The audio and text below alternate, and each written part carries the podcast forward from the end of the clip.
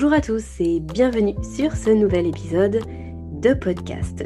Cette semaine, j'ai le plaisir de recevoir Amel Ferrando, qui est praticien euh, Qigong Tuna, qui est fondateur de l'école Kendrika. Il est formateur, il est auteur également.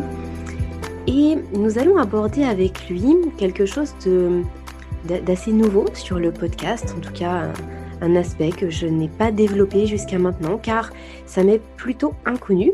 Et j'explore cette voie-là et c'est euh, justement cette, euh, l'occasion de, vous en parler grâce à Amel aujourd'hui. Euh, en effet, il va nous parler de l'approche de la médecine chinoise vis-à-vis des troubles du sommeil et plus largement de la, de la santé. Au-delà des conseils simples et empreints de bon sens qu'il va nous partager aujourd'hui, c'est finalement toute une philosophie qu'il nous propose. Et, euh, et, nous allons beaucoup parler de, de, des différentes médecines et puis de, la santé aujourd'hui, de la, de la façon dont on entrevoit la santé aujourd'hui. Je ne vous en dis pas plus, je vous souhaite une bonne écoute à tous et bonne découverte de la médecine chinoise si pour vous aujourd'hui c'est encore inconnu. Bonjour Amael. Bonjour. Euh, Amal Ferrando, vous êtes, euh, vous êtes praticien de médecine chinoise, vous êtes aussi créateur de l'école Kendrika et c'est un vrai plaisir pour moi de vous recevoir aujourd'hui sur le podcast parce que nous allons aborder le sommeil et, ses troubles et l'insomnie euh, sous un autre angle, sous l'angle de la médecine chinoise. Alors là, un petit peu en amont, en, en, off, nous avons déjà commencé à évoquer un petit peu cela et, il va y avoir énormément de choses nouvelles que je n'ai encore jamais abordées sur le podcast. Alors, euh, ben, un grand merci d'avoir accepté mon invitation. Et ce que je vous propose, avant peut-être de, démarrer et de parler du vif du sujet, de l'insomnie, euh, est-ce que vous pouvez nous vous présenter et nous dire un petit peu euh, ben, ce qui vous a poussé à créer Kendrika et puis à être aujourd'hui praticien en médecine chinoise? Oui, bien sûr. Donc, je m'appelle Amael Ferrando. Euh, je pratique une méthode qui s'appelle le, Qigong Tuina. C'est une des méthodes de la médecine chinoise. Euh, c'est une méthode que j'ai apprise en Chine avec un enseignant qui s'appelle Bai Yunqiao et qui était dépositaire d'un enseignement traditionnel. C'était le, ben, la huitième génération d'une famille de, de, médecins qui pratiquait ça.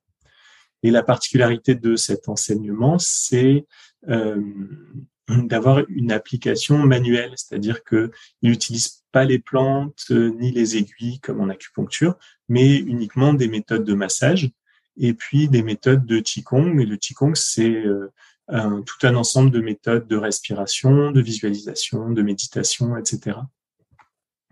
Donc le qigong, c'est ce, cette méthode. En fait, c'est une méthode de santé hein, en médecine. En, en Chine, c'est une méthode de santé euh, voilà, comme, comme une autre, il y a plusieurs branches en Chine. Il y a la Qigong il y a aussi l'acupuncture, il y a aussi la pharmacopée, enfin, il y a différentes méthodes.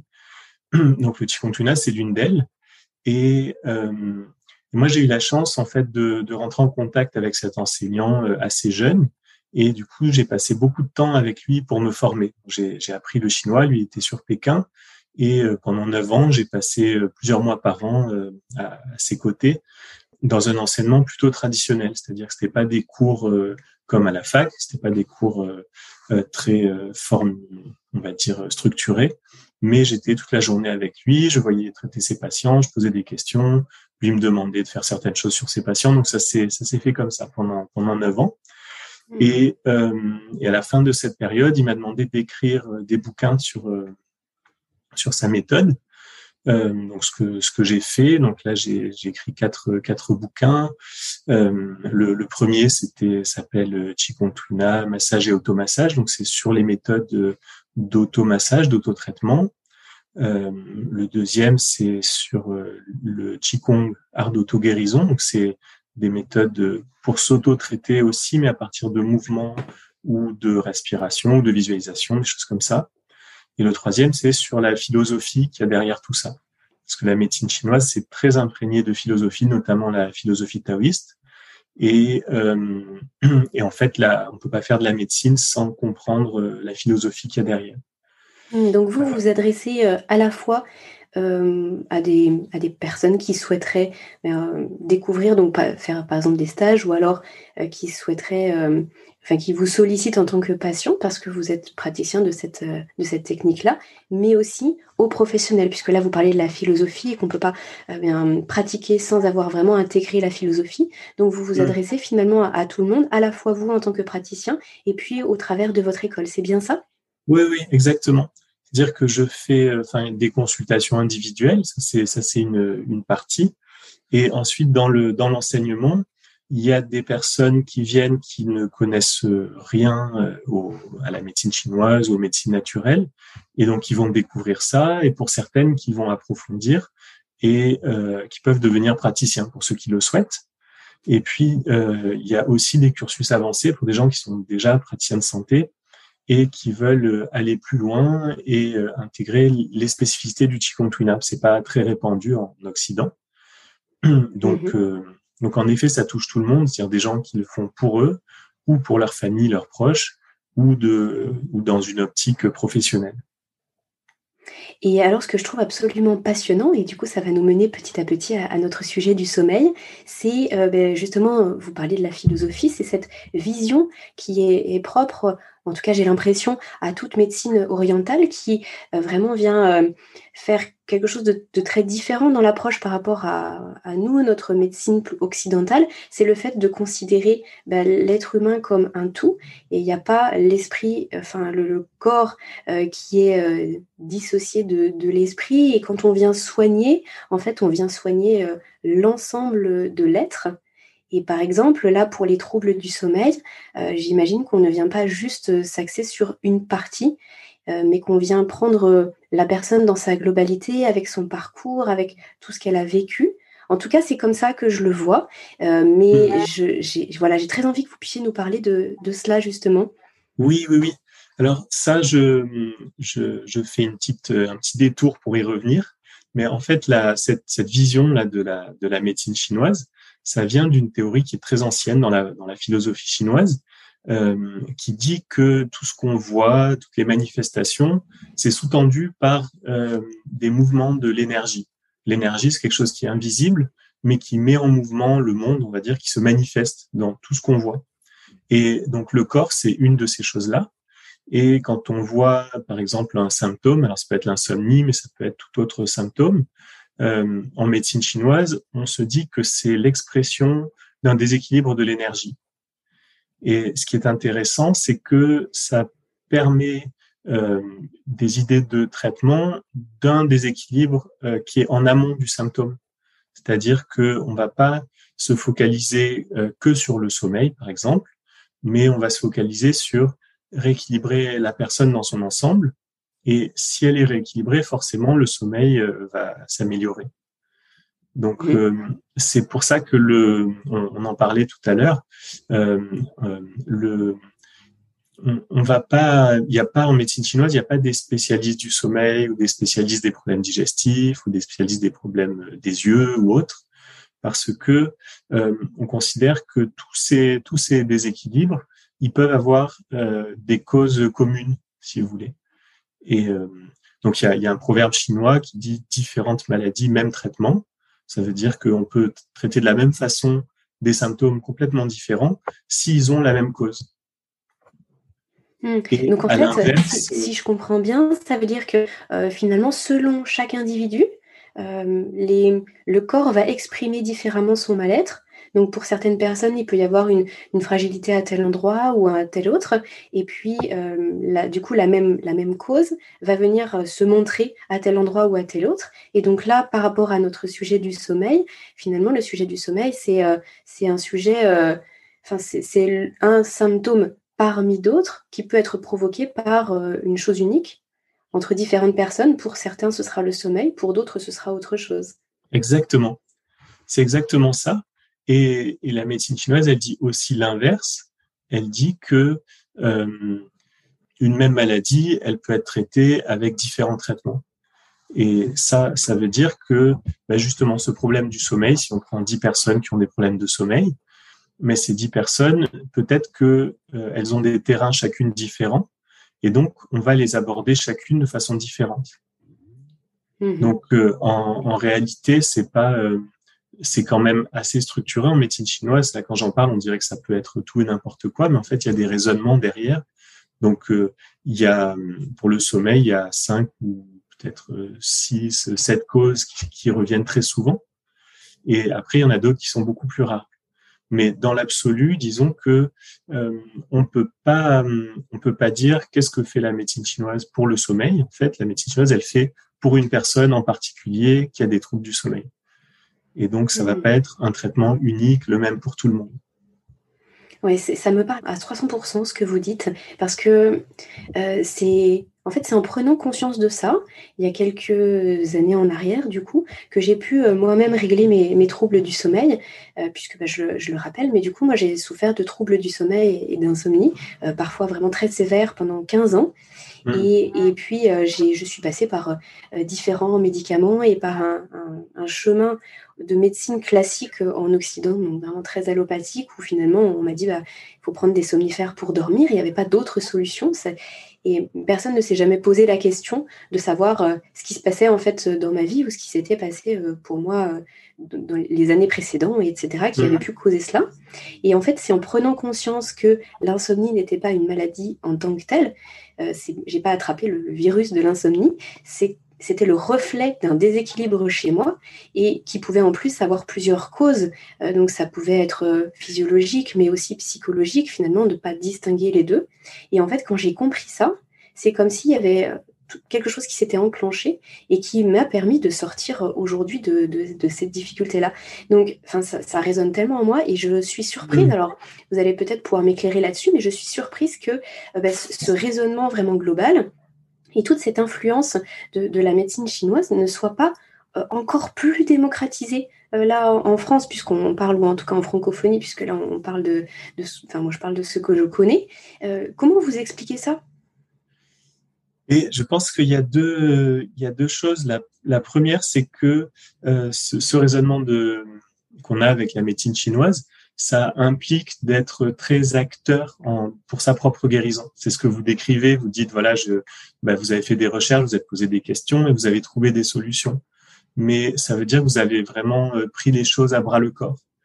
Et euh, en Occident, il y a beaucoup de beaucoup de gens. C'est comme s'ils déléguaient leur santé à à des spécialistes en se disant le médecin lui sait mieux que moi, donc j'ai pas à me poser la question, c'est le médecin qui sait. Et le médecin, souvent, il est spécialisé. Enfin, c'est comme ça que, sont formés les gens en Occident. Hein. Les gens, ils sont spécialisés dans un domaine. Et donc, euh, le spécialiste du sommeil ou le neurologue ou le psychologue, il voit toujours une seule partie de l'ensemble. Euh, donc, c'est évidemment, il y a des exceptions. Il y a des, médecins qui cherchent plus large. Et, euh, c'est bien pour le, bah, notamment pour, pour leurs patients. Ça permet d'ouvrir beaucoup de, beaucoup de portes. Euh, mais c'est vrai qu'on a un enseignement de la médecine en Occident qui est très euh, cloisonné, voilà. Donc ça favorise pas trop ça. Donc ça c'est une chose. La deuxième chose, euh, c'est aussi que, enfin, cette chose-là, ça fait que c'est difficile à démocratiser. Ça va être démocratisé seulement vis-à-vis de gens qui ont vraiment envie de faire quelque chose pour eux et qui se disent pas que bah, qu'ils vont prendre une pilule tous les jours et que ça va aller. Euh, donc il faut vraiment qu'il y ait une motivation euh, profonde chez, chez, la personne. Et, euh, et même s'il y a des souffrances, parfois c'est comme si on, les, ben, les gens ne sont pas conscients qu'ils peuvent faire quelque chose, que c'est possible, parce qu'on n'est pas trop éduqué dans ce sens-là. Mmh. Donc, je pense que c'est une des raisons. Et puis l'autre raison, c'est aussi que ben, la, des méthodes comme le Qigong ou la médecine chinoise, ça fait pas vraiment gagner d'argent à qui que ce soit, parce que c'est des méthodes d'autotraitement. Euh, donc, il y a pas, il y a personne qui va faire de la publicité. Il y a des gens qui vont faire de la publicité pour des médicaments parce que ça, mais ça rapporte de l'argent à quelqu'un. il y a une industrie derrière, bien sûr. Exactement, exactement. Donc, euh, et est-ce qu'on on pourrait peut-être rajouter aussi le fait que dans, dans nos sociétés et la façon dont on est, dont on est éduqué depuis maintenant un certain temps, euh, il faut que les choses aillent très vite. Hmm. J'ai l'impression que l'approche qui est la vôtre, eh bien, demande d'avoir de, la patience, de prendre du temps, que les choses elles puissent s'intégrer petit à petit, se mettre en place dans le quotidien. Et effectivement, ça nécessite aussi de, prendre ses responsabilités et puis d'avancer sur son chemin qui est propre et de pas se dire qu'on va faire la même chose que son voisin.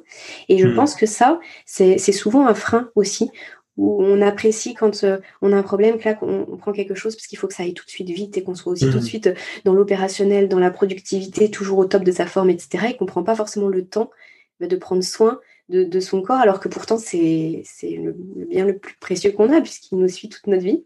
Mmh. Tout à fait, oui, je suis bien d'accord. Après, c'est vrai que cette idée de que ça aille vite, souvent, c'est quand même une illusion ou un piège parce que mais des gens qui prennent des somnifères euh, pendant dix ans d'affilée, on peut pas dire que ça évite dans le sens où ils sont toujours insomniaques, même si ça masque le symptôme.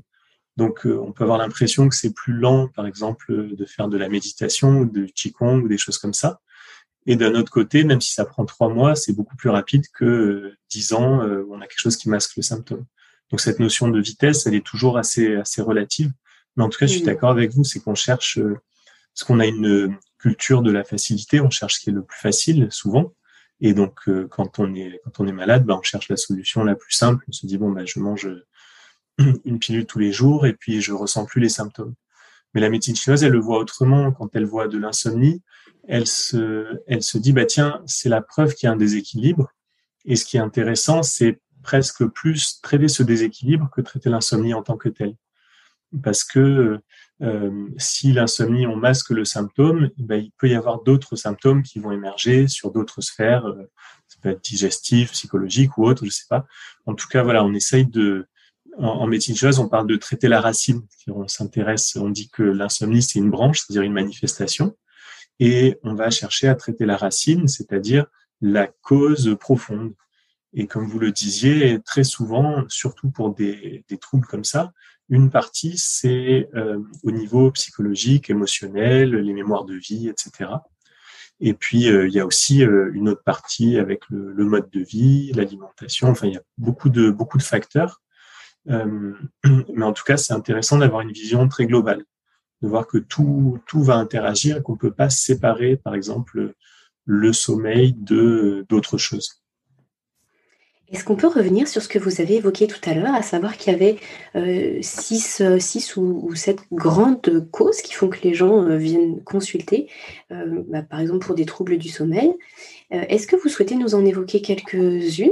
Qu'est-ce qui, bah, selon vous, revient le plus et qui pourrait aussi alerter quels sont finalement les symptômes en dehors du, sommeil qui pourraient alerter les gens sur certaines choses et se dire bah euh, ça ça ça c'est finalement pas, pas si dissocié que ça et puis euh, ça peut euh, ça peut refléter tel ou tel déséquilibre. Alors, je sais que ma question, elle est forcément très vaste, mais si vous avez envie de prendre, par exemple, deux ou trois bah, exemples, justement, pour pouvoir illustrer un petit peu ça. Bien sûr, bien sûr. Mais il y a... alors là, je vais parler de, d'énergie des organes, je vais parler d'énergie du cœur, des reins, etc., euh, en sachant que c'est une vision énergétique. Je, dis ça parce que pour vos auditeurs, il ne faut pas que si on s'ils se disent il y a un trouble au cœur, qu'ils se disent qu'ils doivent aller chez leur cardiologue, ça veut dire que c'est pas un problème cardiaque en tant que tel, mais la médecine chinoise, elle parle d'énergie du cœur, d'énergie des reins, etc., pour nommer différentes énergies. Euh, et donc il y a un premier trouble qui est assez euh, assez fréquent, c'est euh, ce qu'on va appeler un feu ou un excès de chaleur au niveau du cœur. Et euh, ça, c'est lié au fait que le cœur, dans la médecine chinoise, on dit que c'est le logis de l'esprit. On dit que notre esprit, c'est comme s'il logeait, il habitait dans notre cœur. Et donc, quand on dort, bah, l'esprit, normalement, il est bien tranquille dans sa maison et il, a son, cœur, c'est comme si c'était son support physique, si vous voulez. Et quand il y a euh, des formes de chaleur au niveau du cœur, l'esprit ne peut pas trouver le repos. Et donc pendant la nuit, plutôt que d'être au repos dans le cœur, ben, il va il va errer, il va bouger et ça crée de l'insomnie. Alors ça, on s'en rend compte. Ben, je, je, sais que ça parle un peu chinois, mais voilà, ce sont les. je vous en parle dans le dans le vocabulaire de, de la médecine chinoise. Euh, ça, c'est une forme qui est assez fréquente. Et les symptômes de ça, souvent, sont des gens qui ont tendance à avoir chaud, avoir le visage rouge. Il peut y avoir des aftes, par exemple, parce que la langue, elle est beaucoup en lien avec le cœur. Et puis, il va y avoir souvent des sensations au niveau du cœur, soit des palpitations ou une sensation d'agitation au centre de la poitrine. Donc voilà, tout ça, ça peut nous faire penser à ce type de trouble. Et par exemple, pour ça, en médecine chinoise, on va proposer des, des formes de méditation pour apaiser le cœur. Donc ça peut être par exemple juste joindre les mains devant le cœur et puis euh, essayer de respirer tranquillement, de se relâcher, tout ça. Ça, ça va être efficace pour ce type de, de déséquilibre. Après, il y a aussi dans la médecine chinoise, je préfère pas euh, rentrer là-dedans, c'est un peu plus spécifique, mais par exemple, il va y avoir des plantes qui vont être proposées exprès pour ça, ou alors des aliments qui vont rafraîchir le cœur, ou des choses comme ça. Ça peut être des, aussi des compléments. Mhm. Euh, il peut y avoir aussi des points qu'on peut faire en automassage pour, euh, pour aider pour ce type-là de déséquilibre. Ça, c'est un, par exemple, ça, c'est une sphère. Après, on peut avoir une autre sphère qui est plutôt liée à l'énergie des reins. Et je vous dis les deux, deux, trois principales, les deux, trois plus fréquentes. Mhm. La deuxième, c'est plutôt lié à l'énergie des reins c'est quand le yin des reins, donc l'aspect euh, aquatique, l'aspect liquide des reins, est insuffisant. Et là, ce liquide, cette eau des reins, c'est quelque chose qui doit normalement rafraîchir l'ensemble du corps. Et quand c'est insuffisant, eh bien, le corps n'est pas assez rafraîchi et ça produit de la chaleur, et notamment au niveau du cœur, ce qui fait l'insomnie. Donc, euh, dans ces cas-là, on a des symptômes qui sont assez typiques ce sont des gens qui se réveillent la nuit en transpirant beaucoup ou qui ont des sensations de chaleur ou de brûlure dans la paume des mains, la plante des pieds, le centre de la poitrine. Il peut y avoir des choses comme ça. Ou alors ils se réveillent la nuit, ils ont très soif, ils, ils, vont boire tous les dix minutes. Euh, voilà, tout ça, c'est en médecine chinoise ce qu'on appelle un vide de yin des reins. Et là, les méthodes vont être un petit peu différentes. C'est-à-dire, on va plutôt conseiller aux gens de d'humidifier cette énergie-là, d'humidifier l'énergie yin des reins. Et, euh, et en méthode qu'on peut faire soi-même, par exemple, euh, il y a une méthode très simple, c'est de, de s'allonger sur le dos, de claquer des dents avec la bouche fermée, mmh. comme ça pendant un petit temps, et ensuite d'attendre qu'il y ait de la salive dans la bouche et quand il y a cette salive, on l'avale, et en même temps qu'on l'avale, on la guide mentalement jusque dans le bas-ventre, comme si on voulait faire descendre la salive vers le bas-ventre. D'accord. Voilà, c'est tout ça, ce sont des méthodes. Enfin, ça, c'est une méthode traditionnelle, par exemple, qui a au moins 2000 ans. Enfin, c'est il y a des bouquins parce qu'en médecine chinoise, c'est très ancien. Il y a des bouquins qui ont 2000 ans, 2500 ans, et qui évoquent ça justement pour traiter ce type de déséquilibre. D'accord. Ça, j'imagine que c'est à réaliser plusieurs fois, euh, enfin peut-être tous les jours, voire même plusieurs fois par jour. Exactement. L'idéal, c'est de le faire plutôt le soir, avant de s'endormir, et euh, quand on se couche. Et si on se réveille dans la nuit, on peut le refaire dans la nuit. D'accord. Voilà, ça c'est Après, cette méthode là avec la salive, c'est dans tous les cas d'insomnie, ça va être bon parce que de toute façon, euh, nourrir le yin, ça aide toujours à dormir mais ça va être plus ciblé quand les gens ont ces symptômes-là de chaleur, de transpiration la nuit.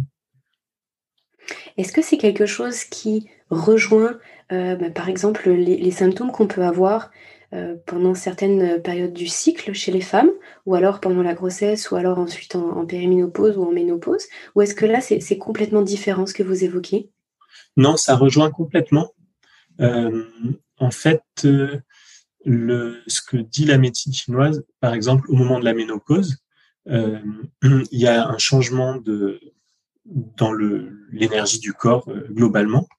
Et chez une partie des femmes, il y a l'énergie du rein, notamment le yin du rein, qui s'affaiblit au moment de la ménopause. Mais si vous voulez que ce soit au moment de la ménopause ou que ce soit à un certain moment du cycle, ou alors soit juste euh, comme ça tout le temps, ça montre le même déséquilibre et c'est aussi possible de le traiter de la même façon, de le rééquilibrer de la même façon.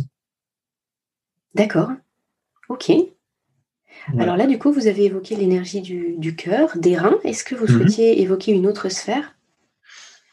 Euh, mais il y a une autre sphère qui est aussi assez, assez fréquente pour, euh, pour les insomnies, c'est plutôt l'insuffisance du yang des reins, de l'énergie euh, le yang, c'est l'énergie plutôt réchauffante du rein. Et là, ça peut être des personnes qui euh, n'arrivent pas à dormir et qui ont les pieds glacés, par exemple, qui n'arrivent pas à se réchauffer les pieds. Mm-hmm. Et, et avec ça, en général, il y a aussi un état de fatigue, donc il y a de l'insomnie, il y a beaucoup de fatigue dans la journée. Et, euh, donc là, c'est plutôt un signe de, de yang du rein. Et souvent, il y a de la frilosité aussi dans la journée, tout ça. Et là, il y a une méthode à faire soi-même qui marche très bien, qui consiste, avant de s'endormir, à se frotter la plante des pieds. Donc, euh, euh, on prend le pied gauche et on frotte avec la main droite sur le pied gauche jusqu'à ce que le pied soit bien chaud. Ensuite, on fait la même chose de l'autre côté. Et ça aussi, c'est des méthodes qui sont extrêmement simples, mais qui sont très anciennes dans la, dans la pensée chinoise et, euh, et qui marchent très bien pour dormir. Il y a une alternative à ça, ça peut être aussi des bains de pieds chauds avec de l'eau bien chaude et un petit peu de gros sel dans l'eau. Et ça aussi, ça a tendance à réchauffer le yang du rein et du coup à favoriser le sommeil. Hmm. Là, je, intentionnellement, hein, je, vous, je vous présente que des méthodes hyper simples. Il y a plein d'autres choses qui existent en, Tuina, des méthodes d'automassage ou des visualisations plus compliquées. Mais si vous voulez, ça, il me semble, c'est quelque chose qu'on peut faire assez facilement et qui est très efficace. Donc, en, en différenciant un petit peu le, ce qu'on appelle le tableau, c'est-à-dire euh, voilà, quels sont les symptômes qui accompagnent, si vous voulez. Mmh Alors, je vais aller un tout petit peu plus, plus loin parce que là, ça me fait poser plein de questions. Euh, est-ce que vous pensez qu'on peut tout transposer entre euh, la médecine chinoise et puis les connaissances euh, qu'on peut avoir? Je, je, vous explique ce à quoi je pense si on cherche sur Internet, par exemple, bouffée de chaleur ou alors au contraire pied froid ou aussi irritabilité, enfin tout ça, on va trouver par mmh. exemple un déséquilibre entre œstrogène, progestérone. Je reprends cet exemple parce que là on parlait justement bah, plutôt des femmes ou des différences hormonales par exemple. Est-ce qu'on peut tout transposer, se dire bah, par exemple un manque de progestérone, ça va être un, un vide de yang euh, ou l'inverse Est-ce que finalement on peut cheminer comme ça sur des, choses qui sont parallèles pour essayer de comprendre ce qui se passe pour nous et puis ensuite adapter? Ou alors est-ce que, est que vraiment ce sont deux univers complètement différents et qu'il ne faut pas chercher à faire euh, mmh. forcément des ponts partout? Et que si par exemple on, s'oriente vers la médecine chinoise, il faut presque se laisser un petit peu emporter euh, par cette philosophie, ce concept, et puis, et puis vraiment bah, suivre tous ces conseils-là de façon presque exclusive. Je ne sais pas si, c'est très clair, mais si, euh, c'est très clair. C'est une très bonne question. Moi, ça fait euh, ça fait une vingtaine d'années que je, je, pratique la médecine chinoise et je suis aussi beaucoup au contact de médecins, de gens qui sont dans le milieu médical, des médecins, des ostéopathes, des kinés. Enfin voilà, je travaille beaucoup avec des gens du milieu médical et euh, il me semble que euh, c'est bien de garder deux univers euh, parallèles. C'est très, c'est un peu un piège de vouloir dire par exemple l'œstrogène c'est du yang, c'est du yin, des choses comme ça, parce mhm. que la médecine chinoise elle s'appuie euh, uniquement sur ce qu'on peut voir avec nos cinq sens. C'est-à-dire, euh, c'est ce qu'on peut ressentir en termes de chaleur, de froid, en termes d'agitation, en termes d'état émotionnel, etc. Mais la médecine chinoise, elle s'est pas du tout basée sur des analyses euh, biologiques. Et euh, du coup, ces parallèles, ils sont, il me semble compliqué à faire. Enfin, ça fait. Euh, moi, je pense que c'est bien d'avoir les deux les deux visions. Ça ne veut pas du tout dire ignorer la médecine occidentale, mais ça veut dire voir que ce sont deux visions euh, parallèles. Aussi parce que ça va amener des euh, des types de traitements parallèles. C'est-à-dire que mmh. ben, si on pense à un déséquilibre hormonal, on va sûrement avoir une idée d'utiliser peut-être des plantes, peut-être euh, si, si, on est médecin, certains médicaments, enfin vous voyez. Et, euh, et, en revanche, se frotter les pieds pour un truc hormonal, c'est pas, euh, ça agit pas sur les hormones. Si vous voulez, ça agit sur le yang. C'est une énergie qui va modifier l'état des hormones. Donc, je sais pas si je me fais bien comprendre, mais en tout cas, c'est ce mhm. que, ce vous exprimiez. Euh, c'est, enfin, je pense que vous l'avez très bien exprimé en disant, c'est comme si c'était un système à part entière et c'est bien, surtout au début, quand on apprend, qu'on commence à l'appréhender, de prendre ce système dans sa globalité euh, et de, de, voir que c'est euh, c'est un, comme un monde parallèle et que, et que ça peut se recouper, mais il faut pas penser que ça le fait systématiquement. Je peux, je peux vous donner un exemple très, très parlant, par exemple, avec l'hypertension. C'est-à-dire que l'hypertension, c'est une mesure de la médecine occidentale. On mesure la, voilà, la, pression dans, dans, les vaisseaux sanguins. Et en médecine chinoise, il y a plein de traitements qui peuvent améliorer l'hypertension mais à chaque fois, euh, c'est des traitements qui partent de ce que ressent la personne. C'est-à-dire si elle ressent des vertiges, on peut faire certaines choses. Si elle est irritable, on peut faire certaines choses. Si elle a trop chaud, on peut faire certaines choses, etc. Mais euh, on va jamais en fait traiter l'hypertension en tant que telle, parce que comme on disait tout à l'heure, ben, il peut y avoir cinq personnes qui ont de l'hypertension avec cinq causes différentes et donc cinq façons de traiter différentes. Mmh voilà. Alors évidemment, là, je parle de traiter l'hypertension c'est toujours en complément d'un traitement médical, c'est-à-dire que en, autant en Chine, le chikungunya, c'est une médecine, on va dire, euh, de, c'est une médecine, quoi. Autant en Occident, c'est un complément à la médecine euh, occidentale. Euh, on n'est pas, on se, on se place pas en disant qu'on va remplacer des gens, par exemple, des gens qui prennent des, des hypotenseurs, il faut qu'ils continuent à les prendre, évidemment, mais en médecine chinoise, on va ben, améliorer l'état général et en améliorant l'état général, le corps il peut se réguler au niveau de la tension. Et après, euh, bah, si euh, voilà, si le, médecin de la personne il constate qu'il y a beaucoup moins de symptômes, il peut décider de baisser ou pas les hypotenseurs. Mais ça, c'est un autre problème. Si vous voulez, nous on n'est pas euh, mmh. Mais du coup, ça, ça m'interpelle ce que vous ce que vous nous dites là, parce que finalement, si bah, si en, en, Orient ça fonctionne, si en Chine ça fonctionne et que ça suffit en tant que tel, mmh. finalement c'est presque surprenant que bah, chez nous, ça ne suffit pas et que ça vienne juste en complément. Et du coup, ça me fait penser à, quelque chose qui est souvent euh, dit, mais pas que au niveau de la médecine chinoise. Ça peut être aussi, euh, par exemple, euh, pour les personnes qui vont voir des magnétiseurs ou qui vont faire des séances de, de Reiki. En fait, si on en parle autour de nous, on peut entendre, ah bah pour ça, il faut y croire pour que ça fonctionne. Un petit peu comme mmh. si c'était de... Bah, uniquement de l'ordre de la croyance comme un placebo. Et, là, ça m'y fait penser ce que vous dites parce que c'est on suit le traitement qu'on a eu de notre médecin et puis après en complément, pour, ben, on peut euh, s'orienter vers la médecine chinoise. Alors, euh, je vais le dire euh, un petit peu comme je le pense, mais moi, ça, me paraît bizarre. Pourquoi ça fonctionnerait différemment? On est tous des êtres humains qui fonctionnons selon les mêmes lois du vivant. Mm. Ça m'évoque quelque chose de très confus. Oui. Mais en fait, la réponse, elle est, enfin, pour ça, elle est assez simple. Déjà, pour ce qui est de la foi ou de la croyance, euh, ça, clairement, pour la médecine chinoise, il n'y a pas besoin d'y croire spécialement. Euh, moi, dans les gens qui viennent me voir, il y a certaines personnes qui euh, qui y croient ou qui en sont proches euh, philosophiquement et trouvent ça génial. Et puis il y a d'autres personnes qui y croient pas du tout, mais qui ont tout essayé, il y a rien qui a marché et qui se disent bon bah je vais essayer ça euh, tant qu'à faire on essaye quoi. Et, dans les deux cas ça marche bien et même des fois c'est c'est plus intéressant d'avoir des gens qui y croient pas du tout parce qu'ils font des retours qui sont beaucoup plus exacts parce que quelqu'un qui qui est enthousiaste parfois il dit les choses un peu enjolivées et ça ça aide pas le thérapeute le praticien. Donc pour ça pour moi en tout cas en médecine chinoise la croyance elle est pas du tout nécessaire. Euh, en revanche, il faut de l'engagement. C'est-à-dire que même quelqu'un qui y croit pas du tout, ben, si on lui demande, euh, je sais pas, de faire un exercice tous les jours ou de modifier quelque chose dans son alimentation, bon, ben, s'il le fait pas, euh, ça va beaucoup moins bien marcher. Donc, c'est plutôt de, de l'engagement et de l'enthousiasme que de la croyance, je dirais. Et, et après, l'autre partie de votre question, euh, ça marche pareil en France et en Chine, évidemment.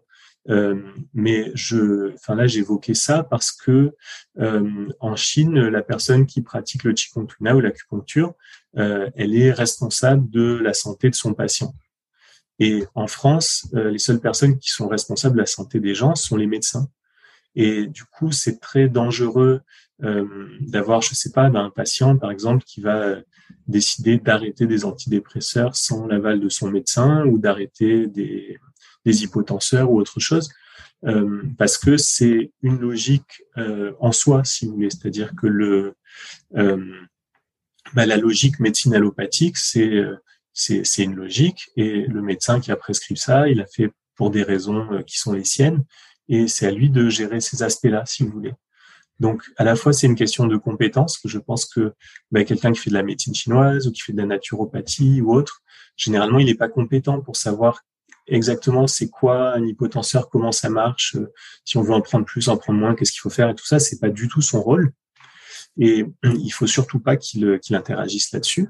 Et la deuxième moitié de, la réponse, c'est aussi que euh, ben justement parce que le, monde de la santé en France est structuré comme ça, euh, c'est complètement interdit d'interagir avec un traitement médical. Et euh, c'est sûr que quelqu'un qui fait de ou de la naturopathie ou autre chose et qui dit à, une personne arrêtez votre traitement, ben, il est pas loin de la prison, mais c'est normal, parce que c'est pas c'est pas responsable si vous voulez. Donc euh, il y a un, il y a un fonctionnement comme ça où les, la médecine chinoise ou les médecines naturelles en général, ben, en Occident, ça va être comme des compléments où on va pas dire qu'on soigne les gens, parce que si on dit qu'on soigne les gens, ben, on est dans l'exercice égal de la médecine, et c'est voilà, on n'est pas, enfin si on veut soigner les gens, il faut faire des études de médecine. En France, c'est comme ça. En revanche, on peut euh, améliorer le terrain, améliorer la constitution de la personne, améliorer son état général, son état émotionnel, etc et ça va avoir des répercussions positives sur ces symptômes. Mais euh, vous voyez, c'est une démarche qui est un petit peu différente. Mmh, bien sûr, ok. Euh, est-ce qu'on peut revenir sur les, exemples que vous nous preniez tout à l'heure? Donc les, les symptômes qu'on peut ressentir et qui vont évoquer eh bien, finalement euh, tel déséquilibre énergétique, donc au niveau du cœur, au niveau des reins. Est-ce que vous pourriez nous dire de quoi ça peut venir? Pourquoi est-ce qu'on aurait à un moment donné un déséquilibre au niveau de l'énergie du cœur, des reins, plus un vide de yin, un vide de yang? Euh, Qu'est-ce qui vient faire euh, ça? Hmm. Euh, Est-ce que, on peut avoir ces déséquilibres-là depuis tout jeune? Est-ce que finalement ça vient qu'au fil du temps? Est-ce que plus les hommes ou plus les femmes qui sont finalement concernés dans vous de, par votre, expérience? Oui. en fait, mais ça, c'est pareil, la médecine chinoise. Ça qui est intéressant avec la médecine chinoise, c'est qu'il y y a à peu près 5000 ans d'histoire et beaucoup d'expériences accumulées. Et les Chinois, ils ont beaucoup réfléchi bah, à ces questions-là. Par exemple, c'est quoi la, la, cause des maladies, des déséquilibres, des symptômes? Et pour la médecine chinoise, euh, il y a une cause, enfin, il y a trois grands types de causes, mais il y a une cause principale qui est la vie émotionnelle. Les, ce qui est identifié comme les émotions, les sentiments ça interagit avec le fonctionnement des, organes, si vous voulez. Et euh, quand il y a une émotion qui est trop forte ou qui est trop chronique, toujours la même, eh bien, ça va déséquilibrer certains organes en fonction du type d'émotion que c'est, et ça va amener à des maladies ou des, ou des symptômes. Donc ça, c'est une partie, et c'est la partie, on va dire, principale, que ce, quelle que soit la maladie, c'est pour, le, pour les insomnies, c'est le cas, mais c'est aussi le cas pour euh, quasiment toutes les, toutes les maladies. Euh, donc la médecine chinoise, elle dit pas il faut pas avoir d'émotions ou il faut restreindre les émotions parce que ça c'est aussi pathologique, mais ça dit juste qu'il faut que les émotions elles soient assez équilibrées. Donc si on est tout le temps en colère, ça va nous rendre malade, et si on s'empêche tout le temps d'être en colère, qu'on n'est jamais en colère, ça nous rend malade tout autant. Donc il y a plutôt un besoin d'équilibre à ce niveau-là. Donc ça, c'est la cause principale. Et après, il y a d'autres causes. Euh, mais par exemple, vous évoquiez la, le fait que ça peut être depuis toujours. Il y a des constitutions. Ça, en médecine chinoise, c'est ce qu'on appelle le ciel antérieur. C'est un concept de médecine chinoise. Ça désigne tout ce qui est avant la naissance. Euh, ça désigne tout ce qui vient d'avant la naissance. Et donc, ça peut être euh, le terrain des parents, ça peut être ce qu'a vécu la mère pendant la grossesse. Ça, c'est une catégorie, si vous voulez, de causes de maladie. Et puis, euh, il y a tout ce qui a trait au, à l'environnement. Donc, l'alimentation, c'est très important. Euh, je sais pas, les, les, radiations, les ondes des portables, les, les rythmes, ben, par exemple, pour les insomnies, il y a certaines personnes, c'est pas la majorité, mais certaines personnes, par exemple, euh, mais c'est des gens qui étaient journalistes ou infirmières ou euh, hôtesses de l'air qui pendant des années, bah, ils travaillaient la nuit et puis ils dormaient le jour. Puis ça dérègle complètement les cycles euh, naturels, si vous voulez. Donc ça, ça peut être aussi une cause, par exemple, qui vient du mode de vie. Mais euh, le voilà, puis il y a d'autres, il y a d'autres causes encore qui sont les ce qu'on appelle les climats, ça veut dire le voilà l'environnement, s'il fait froid, il fait chaud, etc. Mais ça pour l'insomnie c'est moins moins important. Mais en tout cas voilà, il y a quand même pas mal de causes possibles et euh, et en médecine chinoise, bah, le praticien, ce qu'il fait, c'est qu'il essaie d'identifier justement la cause pour pouvoir rééquilibrer. Mais si on identifie les causes émotionnelles, souvent c'est 80% du problème vient de là. Et, et le fait de les identifier, bah, ça permet surtout après d'essayer de, de rééquilibrer. Et ça peut se rééquilibrer bah, pour certaines personnes, ça va être des choses du type psychothérapie ou voyez des, choses comme ça. Mais ça peut aussi être un travail avec le corps, ça peut être des exercices de Qigong, ça peut être des automassages, des choses comme ça, des exercices de respiration qui vont rééquilibrer aussi l'émotionnel. On, entend souvent dire que euh, selon l'heure à laquelle on se réveille la nuit, pour les personnes qui ont des réveils nocturnes très fréquents, et ce sont les réveils nocturnes qui viennent causer de l'insomnie, puisqu'il n'y a pas forcément de possibilité de se rendormir derrière. Hmm. Euh, j'ai souvent entendu dire que ça viendrait justement d'un blocage de l'énergie au niveau de tel ou tel organe, ou alors euh, ça reflétait en fait certaines, certains problèmes émotionnels là que vous évoquiez. Est-ce que euh, vous, vous voyez ben, ça aussi? Est-ce que ça, c'est quelque chose que vous, que vous analysez, que vous, que vous dites et sur lequel vous travaillez? Tout à fait, tout à fait. Il y a, c'est une, théorie là, qui, la théorie des méridiens, qui dit que l'énergie passe dans les méridiens, dans tous les méridiens du corps, et il y a des heures où elle est dans certains méridiens.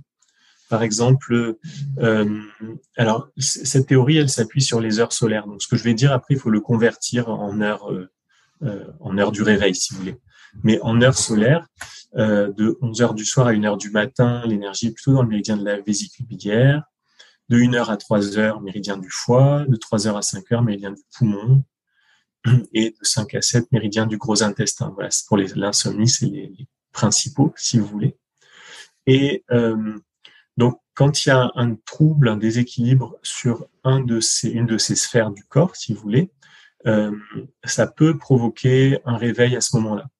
Donc, le, le plus typique, c'est euh, l'heure du foie, parce que le foie, c'est un organe qui est euh, qui peut aussi produire des, des insomnies, surtout quand c'est lié à, justement à des émotions du style euh, colère, frustration, énervement, tension, etc. Et, euh, et là, ben, c'est de 1h à 3h du matin. Euh, mais si on le transcrit en, en heures euh, de chez nous, c'est plutôt de 3 à 5, si vous voulez.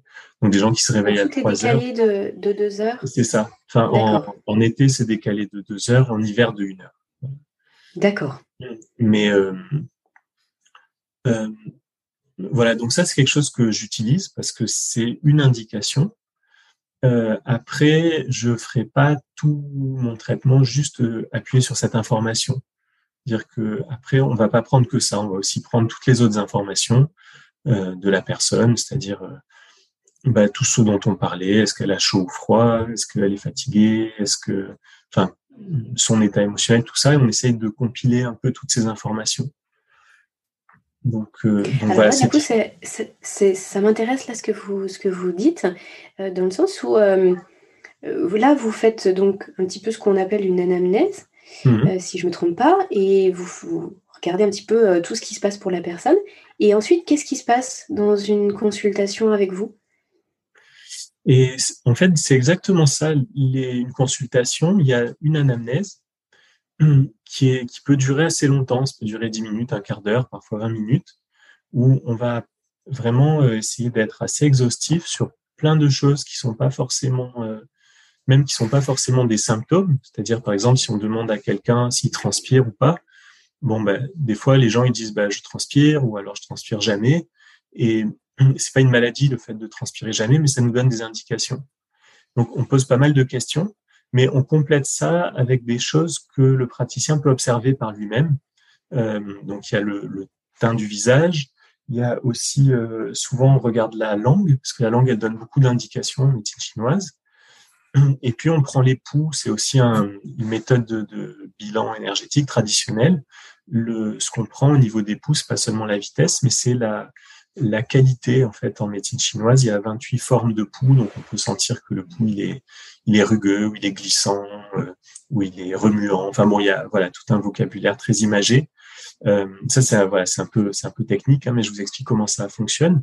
Avec toutes ces informations, donc l'anamnèse plus la palpation, plus l'observation, plus l'écoute du son de la voix. Enfin voilà, tout, tout ce qu'on peut recueillir. Et ben, le praticien fait une sorte de synthèse et se dit bon ben chez cette personne-là, c'est telle énergie qui est déséquilibrée. Et à partir de là, donc en Twina, la, séance va se faire où la personne en général est allongée sur une table et le praticien va faire des points ou des méthodes de massage pour rééquilibrer l'énergie sur ces différentes sphères ou sur la sphère euh, qui est déséquilibrée. Et en complément, souvent, il y a un conseil, donc euh, soit des pratiques de Qigong, des, gens, des choses que les gens peuvent faire eux-mêmes, soit des automassages, soit euh, un conseil alimentaire, par exemple, ou, ou un conseil, euh, je sais pas, bah, des gens qui sont très en colère, euh, ça, arrive qu'on leur conseille juste d'aller dans une forêt, de crier un bon coup pour se lâcher un peu. Enfin, y a, ça peut être plein de choses. Mais disons qu'une fois qu'on a compris la, la cause ou qu'on a compris quel est le type de déséquilibre de l'énergie, eh bien, ça va être beaucoup plus facile de déjà de choisir des points. En médecine chinoise, il y a des points qui sont à chaque fois ciblés sur tel type de déséquilibre. Donc des points, des méthodes de massage, et puis aussi des conseils, euh, voilà, de, de, mode de vie. Mmh, c'est vraiment passionnant. Donc en fait, il y a cette partie d'écoute, de, de, relation, de communication avec le patient. Et puis après, il y a la partie où là, vraiment, vous allez agir sur, euh, sur le corps directement. La personne repart avec une petite boîte à outils de quelques conseils ou des choses ou des automassages à faire pour pouvoir euh, bah, que les bienfaits perdurent, j'imagine. Mais la question qu'on peut se poser, du coup, c'est euh, est-ce qu'on a besoin de revenir vous voir régulièrement? Là, par exemple, quelqu'un qui souffre de troubles du sommeil, euh, s'il se sent mieux après une séance, ça veut dire que le déséquilibre au niveau de l'énergie a pu être amélioré. Enfin, justement, il y a moins de déséquilibre, donc l'énergie circule mieux, si je comprends bien. Est-ce que ça, ça suffit? Est-ce que la personne, si par exemple elle se fait un petit automassage régulièrement, ça va suffire à entretenir cette circulation de l'énergie ou est-ce que c'est nécessaire de revenir régulièrement euh, vous voir? Comment ça se passe? Ben, Une fois que c'est euh, une régulé, que c'est réharmonisé, il n'y a pas besoin de revenir. C'est-à-dire qu'une fois qu'on a fait le travail, normalement, il n'y a pas, c'est une fois que c'est fait, c'est fait, si. Il n'y a pas besoin de l'entretenir. En revanche, euh, souvent, ce sont des choses qui sont assez profondes, qui sont là depuis longtemps. Et euh, dans ces cas-là, il faut souvent faire plusieurs séances pour obtenir le résultat, si vous voulez. Euh, donc, soit la personne vient plusieurs fois, soit elle est motivée et elle se fait vraiment l'automassage, par exemple, de façon régulière. C'est-à-dire que ça m'arrive de recevoir des gens, par exemple, qui ont des insomnies vraiment sévères, où ils dorment pas du tout, et c'est horrible, ils ont l'impression qu'ils deviennent fous. Enfin, c'est des situations qui sont assez compliquées. Et dans ces cas-là, ça m'arrive de voir les gens euh, même deux fois par semaine, parfois trois fois par semaine, mais pendant un temps très court, on va dire pendant, par exemple, deux semaines. Ben, on va faire six séances sur deux semaines. Donc, c'est mhm. très concentré, mais c'est pour euh, rééquilibrer euh, fortement, si vous voulez. Mais après, une fois que c'est rééquilibré, il n'y a pas besoin de revenir. Normalement, c'est rééquilibré, c'est bon. Et il y a aussi des gens qui sont dans cette situation et qui peuvent pas, pour euh, plein de raisons, venir aussi souvent.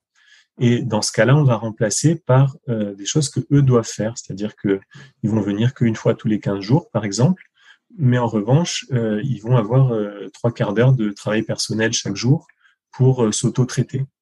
Et ça, ça marche très bien aussi si les gens le font. Donc il y a toujours cette question, si les gens sont suffisamment euh, motivés, euh, investis dans leur, euh, bah, dans leur guérison, entre guillemets, c'est très efficace. Et donc, comment vous intégrez après tout ce qui, alors ce que moi j'appelle hygiène de sommeil, mais je pense que c'est quelque chose qui, c'est un terme qui est assez commun.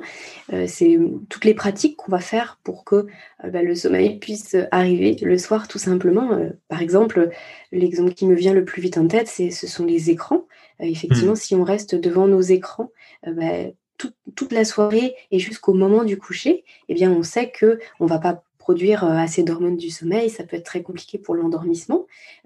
Comment est-ce que vous, vous, intégrez tout ça En fait, vous faites un petit peu aussi comme un espèce de coaching sur les bonnes pratiques, les bonnes habitudes de sommeil qui vont venir en parallèle de, des automassages ou alors des séances que vous faites?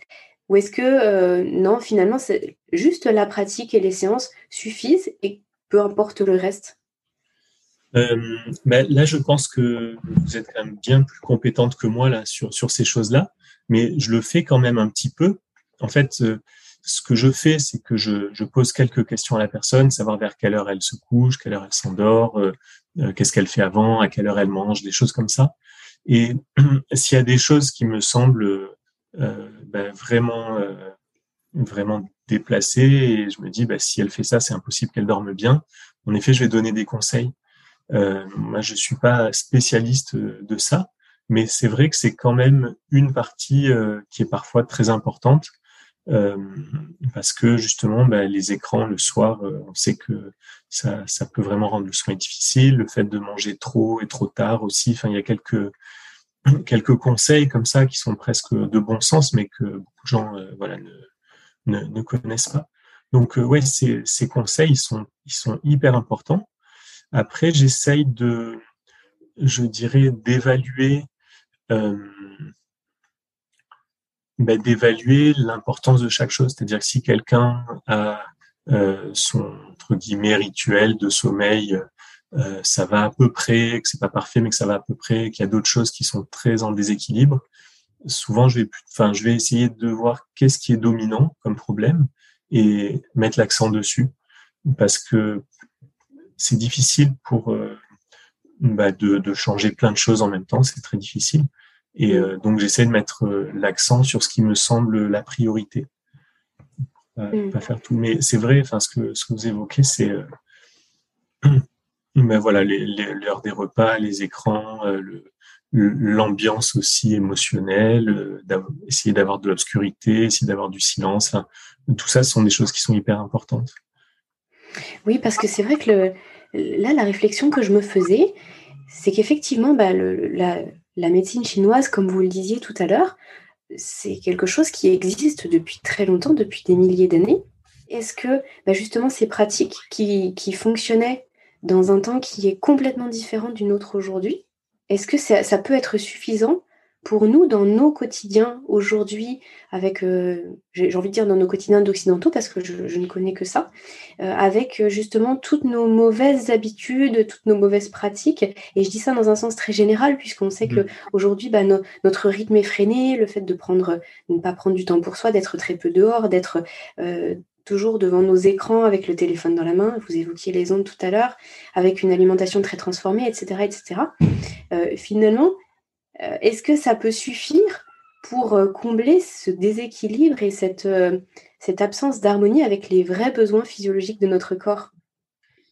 Oui et non. C'est-à-dire que d'une certaine façon, c'est sûr que la médecine chinoise elle, s'adapte au fur et à mesure. C'est-à-dire que euh, les, gens qui pratiquent ça, que ce soit en France ou en Chine, ils, voient des, ils voient des gens tous les jours et donc ils essayent d'adapter pour être efficaces.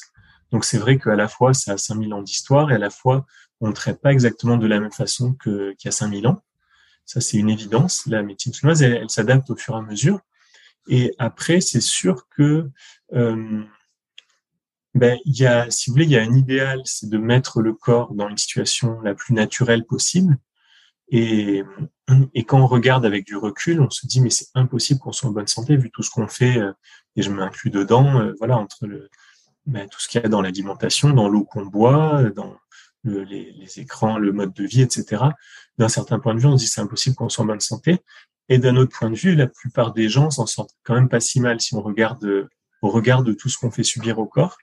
Euh, et donc, euh, finalement, ce qu'on va faire, c'est qu'on va essayer de, voir en fonction des gens, eh ben, jusqu'où il faut aller pour se remettre dans un état de santé. Parce que le corps, il a quand même une très forte résilience, une capacité de se maintenir en santé. Mmh, c'est fou. Et euh, c'est fou. Et en même temps, on a tendance à en abuser très souvent. Donc, euh, donc la, la, question, ça va être un petit peu ça. Ça va être de se dire, ben, je sais pas, quelqu'un qui dort pas, bon ben, voilà, on commence par s'assurer qu'il soit dans le silence. Après, on s'assure qu'il n'y ait pas de lumière dans sa chambre parce que c'est la nuit. Après, euh, on s'assure qu'il fasse au moins 10 minutes de sport tous les jours. Enfin, vous voyez, on va graduellement. Mais euh, c'est sûr qu'on est toujours un peu éloigné du fonctionnement naturel. Et ça, c'est quelque chose qui est très, euh, c'est très présent dans la médecine chinoise et c'est très ancien. ça m'a fait un peu, enfin, ça m'a un peu fait peur il y a, il y a quelques années. Je disais un, un livre fondamental de la médecine chinoise qui s'appelle Le classique de l'empereur jaune. Et ce livre, il commence en disant, ça a été écrit en, on pense que c'est à peu près 600 avant Jésus-Christ. Euh, et ce livre, il commence en disant, mais pourquoi les gens sont autant malades alors qu'avant ils n'étaient pas malades? Et, euh, et, le médecin répond en disant, oui, mais c'est normal parce qu'avant ils étaient tout le temps en contact de la nature et maintenant euh, les gens ils sont enfermés dans des maisons, donc ils sont moins en contact, donc c'est normal qu'ils tombent malades. Et ça, c'était en 600 avant Jésus-Christ. Donc voilà, entre-temps, on s'est encore bien éloigné de, bah, des, des, rythmes naturels. Ouais. Mais le problème était déjà là. Euh, il y a, ouais, D'accord. Ok, c'est absolument passionnant. Alors, il y a, un sujet que vous avez évoqué à plusieurs reprises là, depuis le début de notre échange, c'est celui de l'alimentation. Euh, quels sont mhm. les points forts, euh, les, conseils que vous pouvez donner là aux personnes qui nous écoutent? Alors, euh, ça c'est assez terrible en médecine chinoise parce que à chaque fois qu'on demande des conseils, on dit bah, ça dépend pour qui. Mm. Et l'alimentation, c'est ça, c'est-à-dire que comme, bah, comme le choix d'un point, le choix d'une méthode de Qigong, ben, en médecine chinoise, on va chercher une alimentation qui va rééquilibrer euh, quelque chose en particulier. Donc, euh, on peut pas vraiment dire c'est quoi l'alimentation en général pour bien dormir. C'est un peu difficile comme question. En revanche, ce qui est sûr, qui est général et qui, est, qui marche à tous les coups, c'est d'essayer de manger plutôt peu le soir, éventuellement même ne pas manger du tout, et de manger plutôt euh, pas trop tard dire que laisser au moins une heure et demie, deux heures entre la fin du repas et le, et le coucher. Euh, ça, c'est, il me semble que c'est un, enfin, c'est, c'est une bonne base. En diététique chinoise, on va conseiller de manger plus au petit déjeuner et à midi et, moins le soir. Donc ça, pour le sommeil, parfois, il y a ça. Mais même ça, ça va être quand même à moduler en fonction des gens parce que il y a certaines personnes, par exemple des gens qui ont très peu d'énergie, qui sont très épuisés, eh ben, on va leur conseiller de faire plutôt plusieurs repas dans la journée avec des petites quantités. Donc, euh, quatre ou cinq repas avec des petites quantités.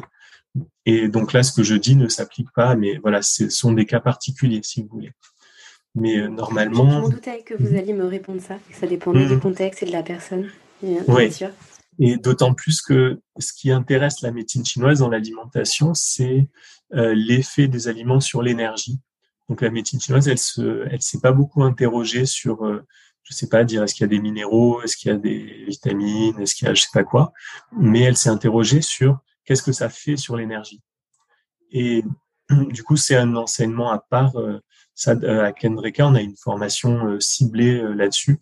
C'est une formation qui peut se faire à distance même sur le voilà l'effet de, enfin, la, on va dire la diététique énergétique. C'est de voir que je sais pas un aliment, par exemple comme les fenouilles, bah, c'est un aliment qui a tendance à réchauffer le corps. Alors qu'un aliment, je sais pas, comme la salade verte, bah, ça refroidit. Du coup, si on mange, je sais pas, on veut manger des crudités, bah, si on mange des fenouilles ou si on mange de la salade verte, ça n'a pas du tout le même effet sur l'énergie. Et euh, donc, on peut, comme ça, avec l'alimentation, un petit peu rééquilibrer notre, notre terrain. Mais globalement, pour quelqu'un qui est plutôt en bonne santé, le, bah, la consigne principale, c'est de manger assez varié, puis des aliments de saison si possible. Ça, la médecine chinoise, c'est pas, pas très original. Elle dit ça. Elle dit euh, manger des choses qui viennent pas loin de chez nous et puis euh, qui sont de saison et euh, suffisamment variées. Et puis, ben, plus c'est proche d'un aliment sauvage et plus c'est bon pour la santé. Donc, ben, les aliments sauvages, on n'a pas trop la, pas souvent l'occasion, mais au moins euh, biologique ou pas trop trafiqué ou pas trop transformé. Voilà. Il y a toute une gradation entre la, la pizza surgelée d'un côté et puis le champignon cueilli euh, dans la montagne de l'autre. Voilà, on, essaye de, si vous voulez, même un aliment. Euh, enfin, ça va être mieux d'avoir un aliment de l'agriculture un peu industrielle. C'est toujours mieux qu'un aliment transformé, je sais pas, un truc surgelé, un plat cuisiné surgelé par exemple, où il y a beaucoup de transformations et au fur et à mesure des transformations, les aliments perdent un peu leur vitalité. Hmm. Oui, ils n'apportent plus grand-chose au corps, effectivement. Exactement. Les informations, oui, les, éléments dont hmm. il aurait besoin. Hmm, c'est ça. Euh, euh, Amel, je vous propose que, que vous puissiez peut-être nous détailler euh, par rapport à ce que vous faites, alors à votre par rapport à votre pratique, on a bien compris. Euh, par rapport à mhm. votre école, il y a des formations qui se font en présentiel, il y a des formations qui se font euh, en ligne. Je vous mhm. propose de, nous dire euh, ce qui se fait et comment, parce que je sais qu'il y a des praticiens qui nous écoutent et qui viennent chercher des, informations et des solutions euh, pour aider leurs patients. Mhm. Alors là, au niveau du sommeil, mais euh, de façon générale, du coup, ce que vous proposez, c'est transversal. Il y, a, énormément à, en tirer et à, comprendre aussi par rapport aux patients. vous pouvez nous détailler tout ça? Bien sûr. donc déjà, dans l'école on, fait des formations qui s'adressent euh, à tout le monde, sachant que il n'y a, pas besoin d'avoir euh, des, bases en médecine ou autre. Et, euh, et ça s'adresse à des gens qui peuvent avoir un, métier en même temps. Donc, on fait pas des formations plein temps sur l'année. mais on a des cursus de formation où en général, ça va être quatre semaines de stage dans l'année. Donc, par exemple, il y a une semaine en novembre, une semaine en janvier, une en mars, une en mai. Donc ça fait, voilà, il faut se libérer quatre fois sept jours si on veut le faire en présentiel. Et, euh, et donc sur ces formations-là, ben, on a un cursus qui est le cursus en acupression. On voit toutes les bases de la médecine chinoise, donc ce dont on, ce dont on a parlé, apprendre à faire un bilan énergétique et apprendre à réguler en faisant des, des points de pression. Donc euh, ce cursus, il se fait euh, sur, sur à peu près un an. Euh, et il peut aussi se faire euh, dans une euh, quelque chose qu'on appelle à distance, mais en fait c'est pas vraiment à distance, c'est mixte, c'est-à-dire que il y a quatre jours en présentiel et puis après il y a tout un cursus à distance et à la fin il y a de nouveau quatre jours en présentiel. Ça permet de faire quand même comme ça de la de la pratique euh, et d'avoir de l'interaction voilà avec l'enseignant quand même. Donc voilà, ça c'est un cursus de première année qui permet de de pratiquer l'acupression euh, de façon euh, efficace. Quoi. Et euh, après, il y a d'autres, euh, il y a d'autres cursus sur ce même format. Il y a un cursus en aromathérapie sensible. C'est une approche de l'aromathérapie euh, qui met beaucoup en avant le, la sensation, le fait de passer du temps à faire des olfactions, des choses comme ça, et de proposer des séances où il va quand même y avoir une part de massage où on applique les huiles par le massage, les huiles essentielles, et puis euh, de l'olfaction et puis un choix de voilà choix d'huile essentielle et puis tout ce qui se fait en général avec l'aromathérapie, c'est-à-dire un peu de botanique, de biochimie, etc. Donc on a un cursus comme ça. On a un cursus en massage fondamental qui est une approche qui est un peu à mi-distance entre le massage bien-être et puis la thérapie par le corps, si vous voulez. Donc c'est une, forme d'accompagnement par le toucher. Euh, voilà, pour les cursus, et on a un cursus aussi en réflexologie plantaire. C'est pour les cursus sur un an. Et après, il y a un, approfondissement possible pour des gens qui veulent aller plus loin avec euh, une formation avancée en Twina. Et c'est soit pour des gens qui ont fait une première année en acupression, donc ils veulent approfondir le côté médecine chinoise, soit pour des gens qui sont déjà praticiens en médecine chinoise et qui veulent approfondir, parce qu'avec le Twina, il y a des, euh, des façons de faire qui sont un petit peu, un petit peu uniques. Donc c'est un, voilà, c'est un cursus sur trois ans supplémentaires. Donc ça peut être assez long, mais euh, quand même l'intention dans l'école, c'est que au bout d'un an, les gens puissent pratiquer, euh, ceux qui souhaitent pratiquer professionnellement puissent le faire, et après l'approfondissement peut, peut venir. Hmm. Donc euh, voilà, oui. C'est, ça m'évoque une question, mm-hmm. puisque Là, du coup, vous, vous, formez euh, des, praticiens. Ça peut être, comme vous le disiez, il n'y a pas forcément besoin d'avoir un background particulier pour venir faire euh, ces formations-là. Donc, ça peut être des mhm. personnes qui sont en reconversion professionnelle ou alors qui ont peut-être un autre emploi aussi euh, à côté. Tout à fait. Vous, vous êtes donc là, l'école Kendrika, elle est située dans, le sud de la France. Mhm. Euh, donc vous, bah, les consultations, vous le faites dans le sud de la France.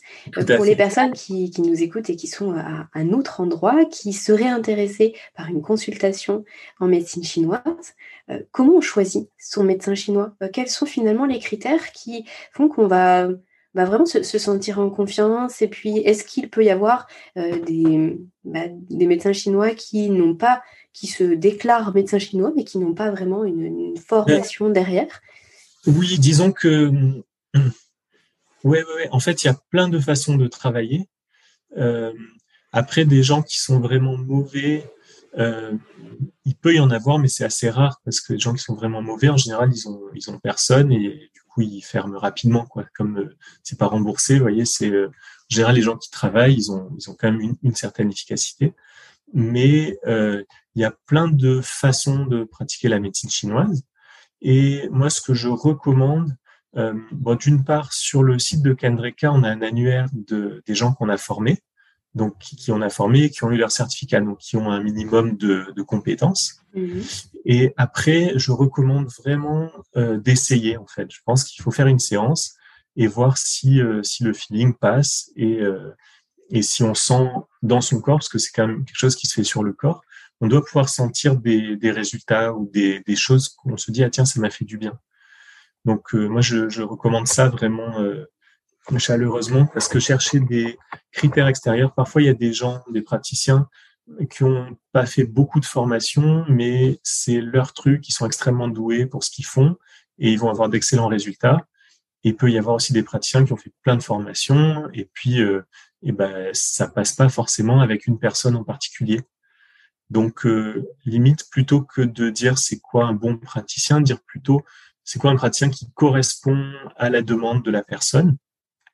Et ça, je pense qu'il faut essayer. Je sais pas à quoi le comparer, mais euh, bah, je sais pas si on, enfin, c'est une comparaison un peu loufoque, mais si on parle des restaurants, bah, voilà, il y a peut-être euh, des restaurants qui sont franchement mauvais. Bon, il y en a quelques-uns, mais après, il y en a plein, ils sont bons, et puis on n'aime pas, et puis il y en a, on aime, et c'est pas forcément les meilleurs, mais on aime. Enfin, voyez, donc un praticien, c'est un petit peu ça. Il faut que ça corresponde ou une, je sais pas, un morceau de musique, bah, tout le monde n'a pas les mêmes goûts. Donc là, euh, je, conseille vraiment d'essayer une séance et de se respecter, de s'écouter. C'est-à-dire que si on sent que ça fait pas du bien, bah, même si le praticien insiste, bah, il faut pas y retourner. Et à l'inverse, si on sent que ça fait du bien, bah, il faut persévérer. Mmh, d'accord. C'est vrai que ça me, ça me, faisait penser à ça, et c'est ce qui m'a inspiré la question, c'est parce que comme vous vous formez euh, bah, sur plusieurs choses, donc vous avez parlé de la réflexologie plantaire, de l'aromathérapie, enfin toutes ces, et mmh. puis toutes les techniques que vous évoquiez, je me suis dit, est-ce qu'il faut forcément, pour être un, un bon praticien, du coup c'est vrai que je l'ai euh, formé comme, formulé comme ça, c'était peut-être pas mmh. forcément le, le, bon terme, mais est-ce que pour être un praticien en tout cas efficace, qui ait des bons résultats, il faut forcément avoir toute une palette de, de formation, de ressources, ou alors, bah, comme vous l'évoquiez, peut-être quelqu'un qui a fait juste une seule formation et puis c'est vraiment son, sa, vocation et il va avoir des résultats extraordinaires sur, sur ses patients. Oui, je, je, pense qu'il n'y a pas vraiment, il n'y a pas du tout besoin de faire euh, plein de formations différentes. Là, à l'école, on a plusieurs formations parce que on cherche en fait, on a une dans l'école, il y a un volet de recherche. On essaye de développer des compréhensions sur comment le corps fonctionne, comment l'énergie fonctionne. Et du coup, on a envie d'avoir différentes disciplines pour euh, bah, pouvoir faire des recherches, faire des comparaisons, etc. Mais euh, si vous voulez, moi, je m'occupe de la partie médecine chinoise et je mets pas trop le nez dans le massage, par exemple. Enfin, c'est quelque chose que je connais parce que j'ai pratiqué il y a longtemps, mais euh, c'est quelqu'un d'autre qui est spécialisé, qui fait que ça, qui va l'enseigner aussi. Donc, ça, ça fait jamais de mal de faire différentes formations, mais c'est pas du tout une obligation. Et il me semble que si on a le choix entre faire euh, trois ans de médecine chinoise ou alors un an de médecine chinoise, un an de réflexo, un an de massage, il me semble que c'est mieux de faire trois ans de médecine chinoise, enfin de d'approfondir un sujet. Euh, on va toujours aller plus loin, mais après s'ouvrir l'esprit, c'est bien aussi. Tout est tout est bien, mais je il n'y a pas du tout besoin. Mais c'est pareil euh, par rapport à la médecine occidentale. Il y a des gens qui sont excellents praticiens qui connaissent absolument rien à la médecine occidentale et néanmoins, bah, si on sait en plus, c'est toujours mieux de savoir que de pas savoir, mais c'est pas du tout une obligation. Entendu. Euh, Amel, je, vous propose que bah, qu'on en reste là. Nous avons passé un bon moment ensemble. On a évoqué euh, beaucoup de choses. C'était euh, très très très passionnant et franchement c'est une approche qui me fascine. Donc merci beaucoup d'avoir partagé ce, bah, tout ça avec nous, d'avoir pris le temps de, de nous expliquer comment ça fonctionne la médecine chinoise sur le podcast. Euh, est-ce que vous avez envie de nous dire un, petit mot de la fin? Oui, ben déjà, je vous remercie aussi pour euh, ce, temps d'échange et puis vos questions qui, ont permis d'aborder euh, beaucoup de choses. Et, peut-être, ben, je me dis, si certaines personnes qui vous écoutent souffrent justement de troubles du sommeil, juste encourager sur le fait qu'il y a plein de solutions et qu'il faut, il faut pas se décourager de, de chercher. Et, et, pour ça, je, je voulais vous raconter un, un, cas que, enfin voilà, une petite histoire que j'ai eue il y a pas très longtemps de d'un monsieur qui avait la quarantaine et qui avait des insomnies vraiment sévères, donc il était sous traitement, mais il avait quand même l'impression de ne pas dormir. Il avait l'impression qu'il devenait fou et sa vie était vraiment difficile. Et, euh, et moi, quand je l'ai quand je l'ai reçu, bah, j'ai eu l'impression que euh, bah, que pour lui, sa problématique, et c'est vraiment quelque chose d'individuel, chaque problématique est différente. Et lui, il avait vraiment une difficulté de d'affirmation, de s'affirmer en tant qu'individu, en tant qu'homme, etc. Et euh, de façon assez euh, surprenante, et ben ça ça a créé son symptôme. Et, et, du coup, avec lui, on avait fait un travail comme là, on est dans on est dans le sud-est, là, on n'est pas loin de la mer. Euh, c'était l'hiver, on allait travailler un petit peu sur la plage, euh, travailler à se mettre dans l'eau froide, des choses comme ça. Et en fait, euh, ça l'a connecté à son, bah, sa force, à, son énergie intérieure. Et, euh, et après, on a fait ça deux fois. Et suite à ça, ces deux fois, bah, ces problèmes de sommeil se sont résolus tout seuls, je dirais. Et, euh, et je dis ça pas pour dire que c'est la solution pour tout le monde de se mettre dans l'eau froide quand on dort pas, c'est pas du tout ça, mais pour dire que chacun a, a, doit trouver sa solution mais qu'il existe une solution pour chacun. Il ne faut vraiment pas désespérer et, euh, et qu'il y a moyen de, voilà, de, de, trouver son truc qui correspond pour soi-même et peut-être euh, de, aussi de, ben voilà, d'être dans une forme de, de liberté, d'autonomie avec son corps. C'est un, superbe mot de la fin. Et effectivement, justement, c'est dans cette recherche d'exploration que, que j'étais si enthousiaste de vous recevoir aujourd'hui parce que je pense que c'est bah, justement la médecine chinoise est possiblement une piste qui n'a pas été explorée chez de nombreuses personnes et, euh, et qui peut être une solution.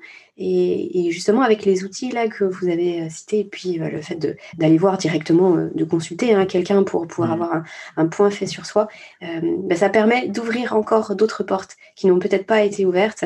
Et j'adore le fait que vous disiez qu'effectivement, il y, a forcément quelque chose et qu'il faut juste le trouver en fait. Mmh. Pas évident, mais il y a quelque chose pour chacun. Bah, super. Tout à fait. Merci infiniment. Et eh bien, Merci bonne, beaucoup. Bonne continuation et puis à bientôt peut-être. À très bientôt. Bonne soirée, merci. Au revoir. Au revoir. Cet épisode est à présent terminé. Merci à vous de nous avoir suivis euh, tout au long de, cette heure d'échange, de, de discussion avec Amael. J'espère que ça vous aura autant enthousiasmé que moi et que vous aurez pris beaucoup de plaisir à découvrir la médecine chinoise sous cet aspect-là. Euh, si vous ne le connaissiez pas avant, peut-être que vous avez à présent envie de découvrir la pratique Qigong Tuna et peut-être les livres aussi d'Amel. Dans tous les cas, je vous mets dans la descriptive du podcast l'ensemble des liens qui peuvent vous intéresser pour aller plus loin. Et je vous dis, euh, comme d'habitude, à, très bientôt pour un nouvel épisode. N'oubliez pas que si vous voulez soutenir mon travail, c'est dans les commentaires, dans les partages ou en notant tout simplement le podcast. Merci infiniment de prendre ces quelques secondes, ça, ça représente beaucoup pour moi. À très bientôt et prenez bien soin de vous.